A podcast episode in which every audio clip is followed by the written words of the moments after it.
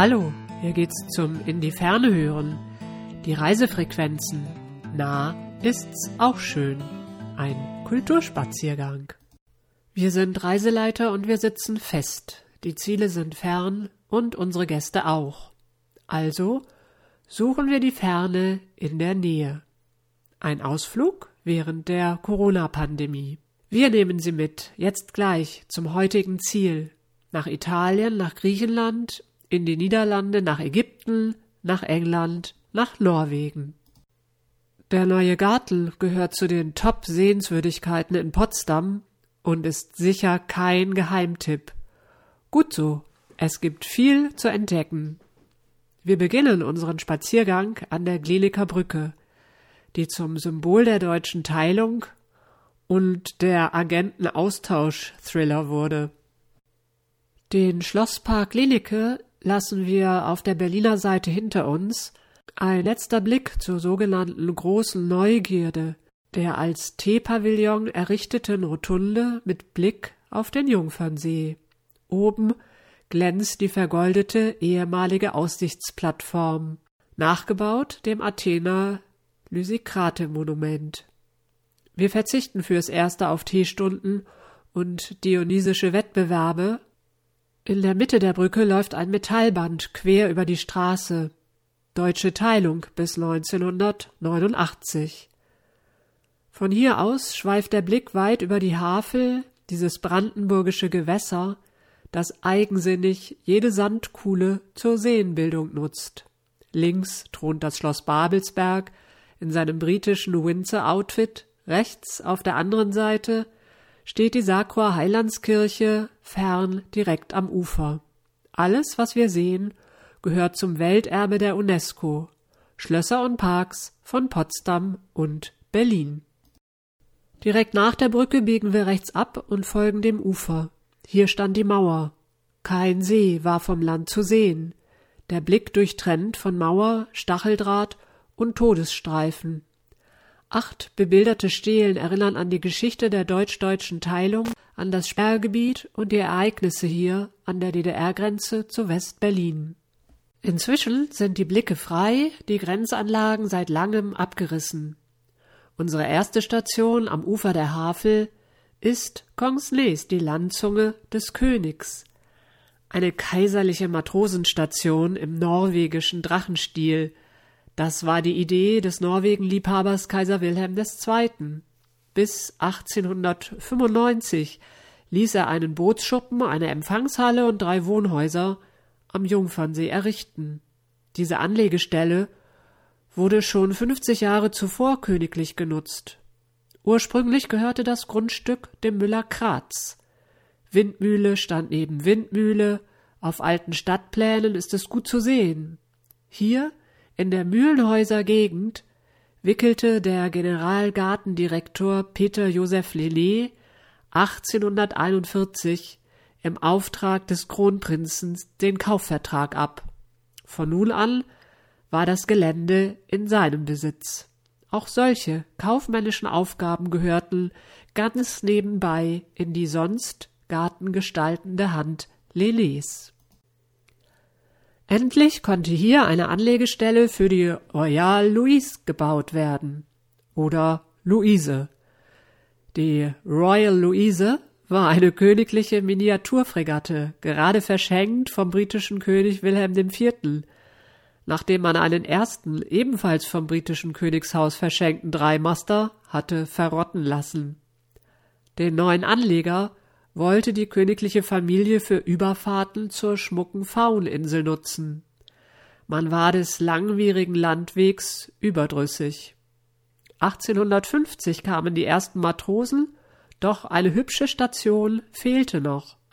Es wurden Pläne gemacht. Erst sollte auf der abgebrannten Mühle des Müllers Kratz ein Haus entstehen, dann ein neogotisches Ensemble à la Babelsberg.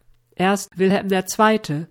Entschied sich nach seinen Nordlandfahrten für den Drachenstil und den Architekten Holm Hansen Munte.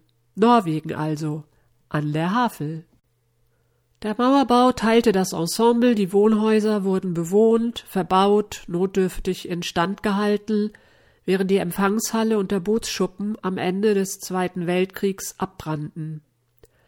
Der kaiserliche Traum von Salutschüsseln der Geschütze neben dem Pinasse-Schuppen war lange schon vorbei und die zum Schiffspark gehörende Schraubendampfjacht Alexandria seit 1923 nach Wien verkauft. Auch die Royal Louise gab es nicht mehr. Inzwischen sind Empfangshalle und Bootsschuppen im alten Stil und ein modernes Versorgungsgebäude durch einen privaten Investor neu errichtet worden. Die Restaurierungsmaßnahmen an den Wohnhäusern machen Fortschritte, die Differenzen um den nicht historisch gerechten Aufbau, um die Kosten und um die Nutzung von Congsleys als nobler Yachthafen werden lange und bleiben bestehen.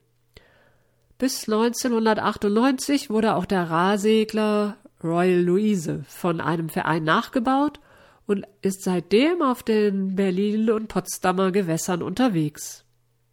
Nur das vom Förderverein gebaute Eingangstor zur Kongslees wurde im vergangenen Jahr von einem städtischen Müllfahrzeug geschreddert.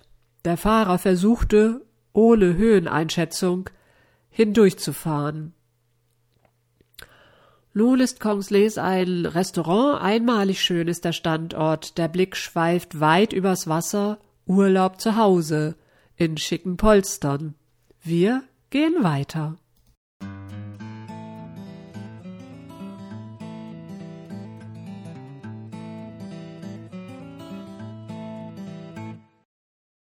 Das Tor zum neuen Garten. Wir machen einen Umweg, weil die Schwanenbrücke über den Hasengraben, der den neuen Garten von der Welt trennt, defekt ist. Dieser Hasengraben ist schnurgerade und aufgestaut. Seerosen blühen auf dem grünen Wasser. Es sieht aus wie bei Monet.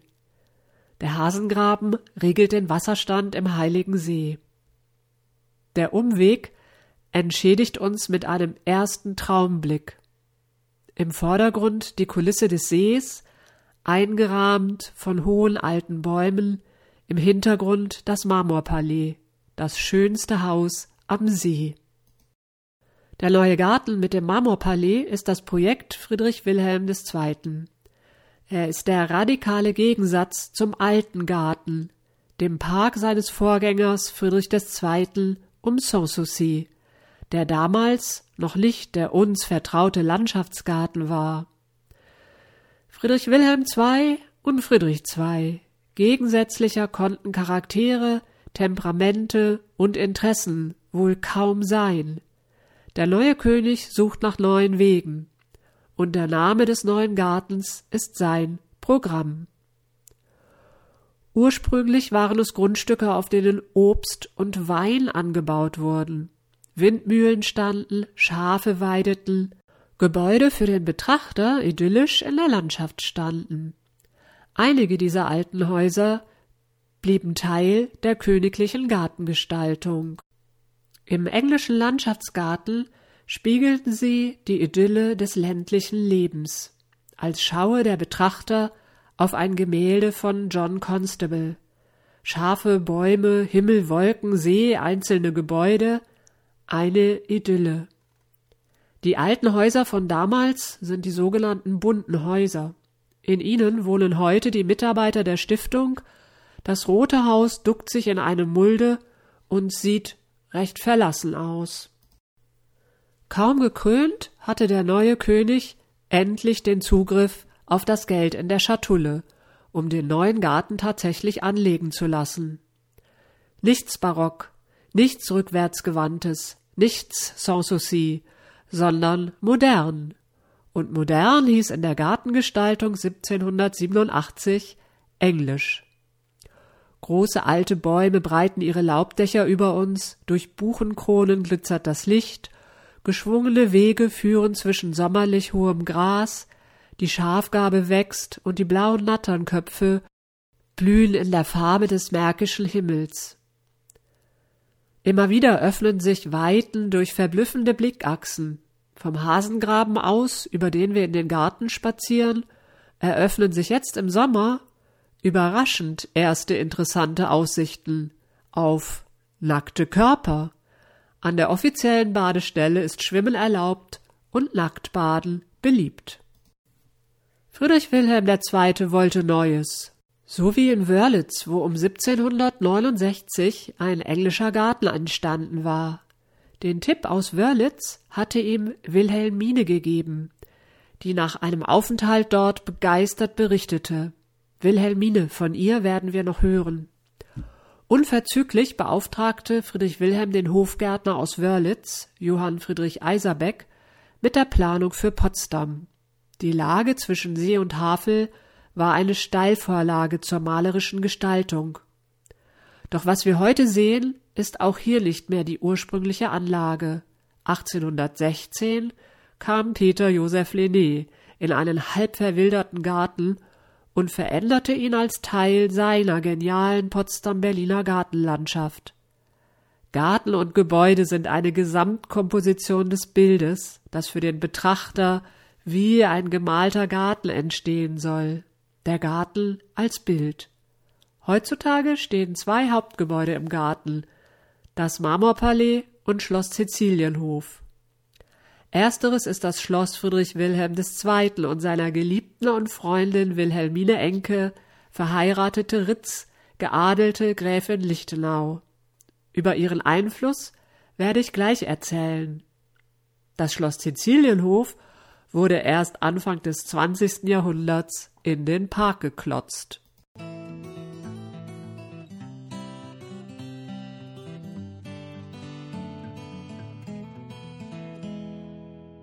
Das Marmorpalais am Heiligen See, welch großartige Kulisse für das Schauspiel zwischen Wolken, See und Haus. Unter allen preußischen Schlössern ist es das einzige im Stil des Frühklassizismus. 1787 bis 93 wurde es unter der Leitung des Architekten Karl von Gontard gebaut. Ein neuer englischer Landschaftsgarten und ein frühklassizistisches Schloss. Schluss mit Rokoko. Das Schloss ist ein kubischer Backsteinbau, obenauf eine Rotunde, von der man weiten Blick bis zur Fauninsel genießen können soll. Ich stelle mir einen schönen Ort für besondere Stunden vor. Das rote Backsteinschloss ist mit grauem Marmor aus Schlesien verkleidet, der ihm auch den Namen gab. Seeseitig wurde eine große Terrasse angelegt, samt Bootsanlegestelle. Einige Jahre nach der Fertigstellung 1797 ergänzte der Architekt Michael Philipp Baumann den kubischen Block durch zwei einstöckige Flügel. Diese ebenerdigen Bauten sollten den im Alter kranken König das Treppensteigen ersparen. Die Reihen schmückender Marmorkolonnaden vor den Flachbauten wurden kurzerhand von der Hauptallee in Sanssouci recycelt. Die Fertigstellung hat Friedrich Wilhelm II. nicht mehr erlebt. Er starb am 16. November 1797 hier im Marmorpalais. Erst 1848 beendete Friedrich Wilhelm IV. die Um- und Anbauten. In den kommenden Zeiten wird das Gebäude Spielball der Geschichte. 1905 zog Kronprinz Wilhelm mit seiner Familie ein, bevor er ein paar Meter weiter ins fertiggestellte Schloss Sizilienhof umziehen konnte. In den 1920er Jahren wurde der preußische Staat Besitzer und eröffnete 1932 für nur wenige Jahre das Schlossmuseum. Nach Kriegszerstörungen kamen Plünderungen, das Marmorpalais wurde Offizierscasino der Roten Armee. 1961, im Jahr des Mauerbaus, übernahm die DDR das Gebäude und im frühklassizistischen Musentempel entstand das Deutsche Armeemuseum. Innenwaffen, Außenwaffen, Panzer standen auf der Seeterrasse und im hübsch bepflanzten Garten. 1988 wurde saniert und bis 2018 auch die Gartenanlage restauriert. Die Innenräume strahlen im historischen Glanz. Zurzeit ist Corona bedingt geschlossen. Wenn offen wäre, würden wir in den Räumen den Einrichtungsstil einer Frau finden. Im Inneren der Einrichtung und auch im Garten spiegeln sich die Ideen, die Shoppingtouren und der Geschmack einer Frau.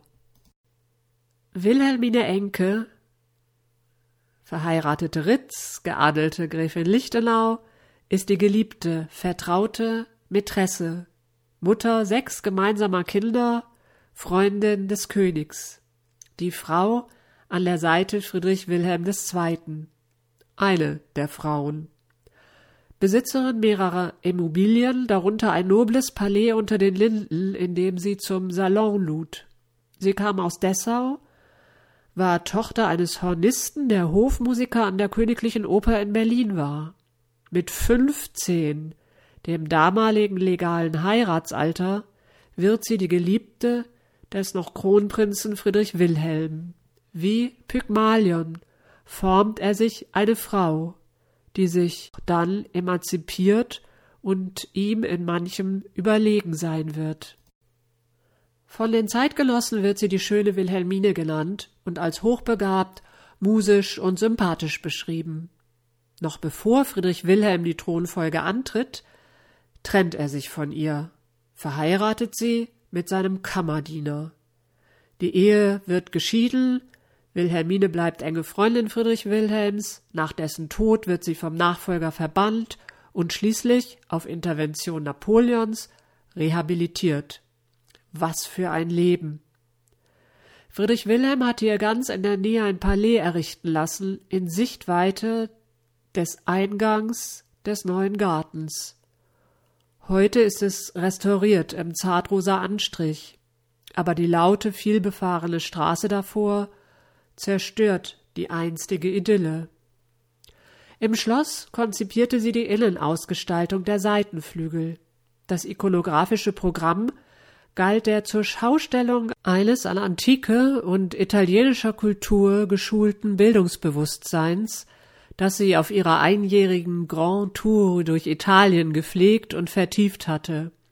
Italien, die Grand Tour war auch als Einkaufstour geplant, Geld spielte keine Rolle. Sie ließ sich von Angelika Kaufmann malen, kaufte Skulpturen, Teppiche, Mitbringsel und ein Modell des Kolosseums aus Kork. Kunsthistoriker sind sich einig, dass ihr Einfluss auf den Frühklassizismus in Preußen nicht zu unterschätzen ist. Doch auch Friedrich Wilhelm von Erdmannsdorf und Karl Gotthard Langhans sind in Potsdam beteiligt. Die Räume sind von schlichter Eleganz und mir gefallen besonders die inneren Sichtachsen auf den See. Zwei Vasen aus der englischen Wedgwood-Manufaktur zeigen auch hier den Sinn für Noblesse und das Moderne. Das ganz aus verschiedenfarbigem Marmor gestaltete Vestibül, der unmittelbar am Wasser gelegene Grottensaal sowie der Konzertsaal bilden die Höhepunkte der zum Großteil noch im Original erhaltenen Räume des Schlosses. Und dann bleibt noch Tausend und eine Nacht. Das türkische Zeltzimmer, ausgeschlagen mit blau-weißem Atlas, für die orientalischen Träume über dem Märkischen See. Für mich ist das Marmorpalais das schönste der sechzehn Schlösser in Potsdam. Oder mindestens das zweitschönste. Eine klassische Schönheit am See. Niemals überlaufen, wenn es wieder offen sein wird, strahlt es gelassene Würde aus. Draußen am Ufer des Sees steht auf einem hohen Sockel eine Marmorurne. Die meisten Besucher schlendern achtlos vorbei. Es ist die Gedenkurne für Alexander von der Mark, einem gemeinsamen Sohn Wilhelmines und Friedrich Wilhelms. Die Eltern wollten den Gedenkort von ihrem Lieblingsaufenthaltsort aus immer im Blick haben. Inzwischen sind die Bäume hochgewachsen und der direkte Blick auf die Urne versperrt. Alexander ist acht, acht Jahre alt, als er plötzlich stirbt. Todesursache ungeklärt. Das Wort Mord steht im Raum. Giftmord, Mord aus Eifersucht, sogar Mord durch den Thronfolger Friedrich Wilhelm III, der den Thron für sich durch den Rivalen in Gefahr sah, für den Vater war Alexander der Lieblingssohn. Aber er war nicht der legitime Sohn. Die Eltern lassen bei Schadow ein Grabmal in Auftrag geben. Heute ist es in der alten Nationalgalerie zu sehen. Am See steht die weiße Gedenkurne. Der Blick schweift über den Heiligen See. Auf der anderen gegenüberliegenden Seite wohnen heutzutage in architektonisch uninteressanten Häusern die Reichen und vielleicht auch Schönen. Die Wolken ziehen übers Wasser. Früher, als es noch kalte Winter gab, war der See eine gute Eisbahn, und die Kulisse des Marmorpalais steht in meiner Erinnerung für fast bräugelsche, unübertroffene Bilder. Wir spazieren durch den Park und was jetzt kommt, ist wie eine Reise zu Hause durch die Welt. Sehnsucht stillen in Corona-Zeiten. Rechts unten am Weg, nah am Wasser, steht ein scheinbar ruinöses Gebäude, halb versunken im Uferbereich. Säulen schauen nur noch zur halben Höhe heraus, die Fassade eines Tempels. Es ist die Schlossküche.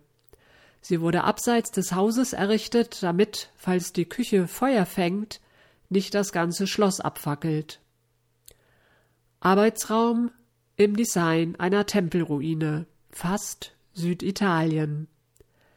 Landeinwärts hingegen spazieren wir nach Ägypten. Unerwartet taucht eine steinerne Pyramide zwischen den hohen Bäumen auf. Merkwürdige Hieroglyphen sind sowohl über dem Eingang angebracht als in den Stein des Gebäudes gemeißelt. Rätselnd und gedankenverloren stehen wir davor. Sind es Symbole für Mann und Frau, Zangen und Gestirne? Es sind wohl Symbole der Freimaurer, und der spirituellen Gemeinschaft der Rosenkreuzer. Geisterbeschwörung im Sinne Friedrich Wilhelm II. und seiner Präferenz des Okkulten. Allerdings wurde die Pyramide 1833 umgebaut. In ihr verbirgt sich ganz profan der Eiskeller. Das winterliche Eis des Sees wurde gebrochen und hier bis in fünf Meter Tiefe für die Küche eingelagert. Ein weiteres Stück ägyptischer Imitationen ist der Obelisk vor der Schlossseite Zitat der Obelisken-Zitate, die sich durch ganz Potsdam ziehen. Vier Männerköpfe zieren seine Seiten, einer jünger als der andere. Unter Mitwirkung Schadows wurden die Lebensalter als Symbol der Jahreszeiten ganz der Antike folgend hier gestaltet. Am Seeufer flanierend erreichen wir an der Spitze des Sees die gotische Bibliothek, einen kleinen neogotischen Bau. Die Neogotik für die Potsdam mit dem Nauner Tor eine Vorreiterrolle in Deutschland einnahm, war immer noch eine recht neue, moderne Baukunst. Sie brachte England nach Potsdam, so wie der Garten. Das Bibliotheksgebäude ist zweistöckig.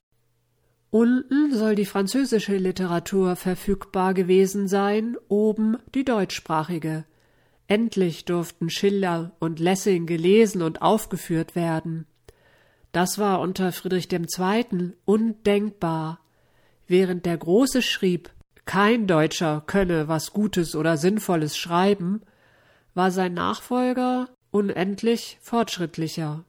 Hier in der gotischen Bibliothek sollen die mystischen Rosenkreuzlerabende stattgefunden haben, an denen Friedrich Wilhelm II. begeistert teilnahm. Nachts leuchteten die Fackeln und wenn es neblig war, wurde es noch mystischer am See.